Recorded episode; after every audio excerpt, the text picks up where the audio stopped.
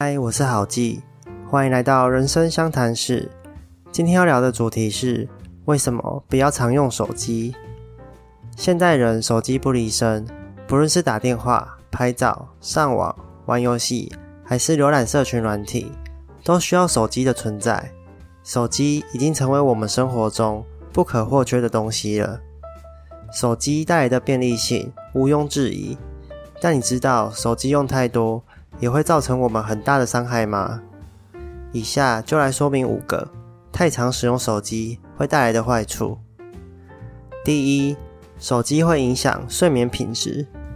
很多人都有睡前划手机的习惯，就连我也是这样，常常晚上十一点。上床准备睡觉时，想说睡前先来划一下手机好了。结果越划精神越好，不知不觉时间就已经来到半夜一点了，真是太可怕了。手机在不知不觉中悄悄偷走了我们的睡眠时间，也让我们在早晨起床时变得更加疲倦。而根据台大研究指出，手机荧幕所发射出来的蓝光会刺激眼睛。导致神经被活化，造成交感神经过于亢奋的情况。而视网膜的内生感光式神经细胞，只要受到蓝光刺激八分钟，就能够让身体产生一小时的亢奋时间。用了八分钟的手机，就少睡一小时，这是多么不划算的事啊！接着第二，手机会让你生病。当我们在使用手机时，往往也呈现一个错误的姿势。所以导致现在有很多低头族的诞生，颈椎病变成了现在的文明病。颈椎病的影响非常广泛，可不要小看它了。它会造成你圆肩驼背、体态不佳，长期维持低头，还会让你的颈椎变形。本来颈椎是有前凹的生理曲度，而在你低头时，会把重量全部压在颈椎上面，它就会慢慢变直了。一旦颈椎变直，就回不去了，情况严重，甚至还会出现椎间盘突出。要是压迫到神经，那会是非常痛苦的一件事情，而这也是一种不可逆的疾病。若你经常肩颈僵硬、头痛、头晕，也很有可能都是颈椎造成的。像我以前偏头痛了十九年，一直看医生都找不到原因，只能不停吃止痛药来舒缓，直到我去做了物理治疗。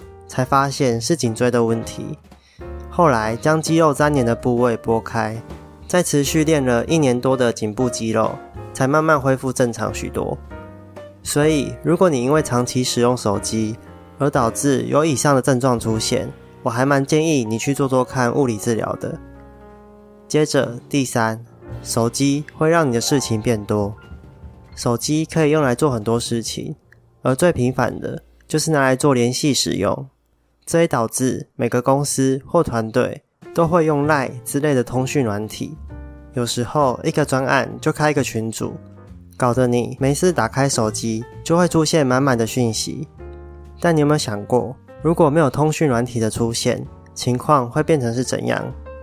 我自己就是秉持着下班后就尽量不回来的模式。我向大家宣称自己下班后有很多事情要忙，所以不会碰手机。也需要好好的休息。有事情找我，你可以寄信或是传讯息给我，我如果有空就会回。同样的，下班后我也几乎不接电话，只要看到未知号码，我也一律不接。反正八成都是广告或推销的居多。这么做的好处就是你会真正感觉到时间变多了。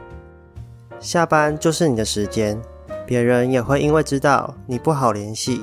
就转而去联系他人，或者干脆自行处理掉。于是你的事情减少了，尤其是突如其来的事情，我觉得那很烦。当然，这也不是每个人都能做到的。如果你是业务，需要和客户联系，那可能就没办法像我这样。但减少使用手机，事情就会跟着减少，这是千真万确的事情。只要增加让别人找到你的困难度。你的时间就会因此变多了。再来，第四，手机会让你接收过多的垃圾讯息。现在手机上网是非常方便的事情，但网络上有百分之九十以上都是你不需要的垃圾资讯，真正对你有帮助的可能占不到百分之十。